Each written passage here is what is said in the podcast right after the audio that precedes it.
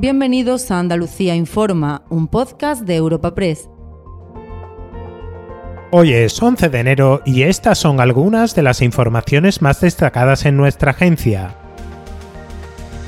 El vertido de pellets en aguas de Galicia alcanza también las costas de Andalucía. El aviso partió de un particular que alertó este miércoles por la mañana al 112 de la presencia de pellets de plástico en la playa de Bolonia, en el municipio gaditano de Tarifa. La Junta ha desplegado a los agentes de medio ambiente por las costas de las provincias de Cádiz y Huelva para monitorizar su presencia, analizar los pellets y tratar de determinar su procedencia. La Junta subraya que se trata de una cantidad muy pequeña y el Ayuntamiento de Tarifa está a la espera de que termine para limpiar la playa afectada. Escuchen al consejero de Sostenibilidad, Ramón Fernández Pacheco, y al alcalde, José Santos Perea. Solo han aparecido en la playa de Bolonia y una cantidad muy pequeña.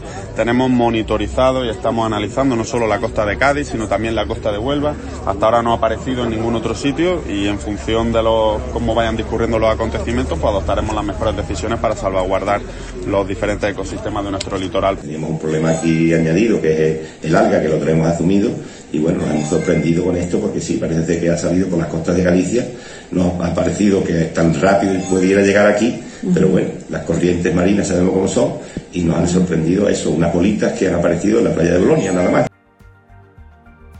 Andalucía levanta con contundencia la voz contra las nuevas cesiones del gobierno a Junts para sacar adelante sus primeros decretos ley en el Congreso. La Junta censura con dureza que Pedro Sánchez haya accedido a la pretensión de los independentistas de trocear las competencias en materia de inmigración y de publicar las balanzas fiscales, y advierte de que todo ello solo puede llevar a fomentar el enfrentamiento entre territorios.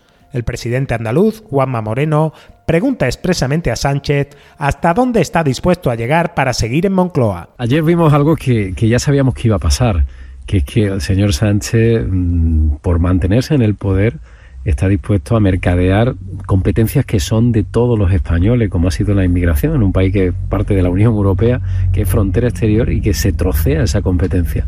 Y sobre todo algo muy peligroso está haciendo el señor Sánchez, es enfrentar unos territorios con otros, es enfrentar unos ciudadanos con otros.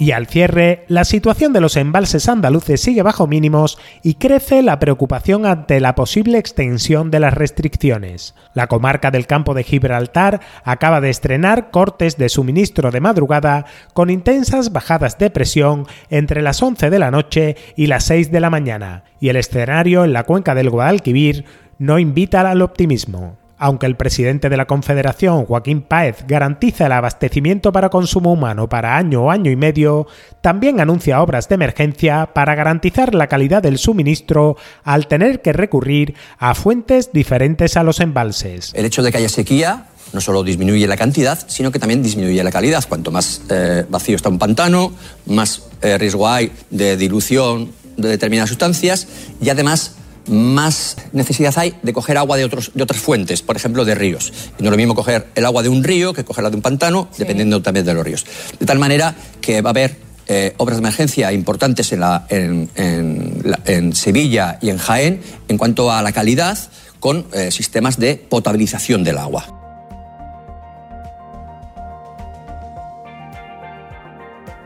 Puedes suscribirte a este programa y al resto de podcasts de Europa Press a través de iBox, Apple Podcasts, Spotify o Google Podcasts.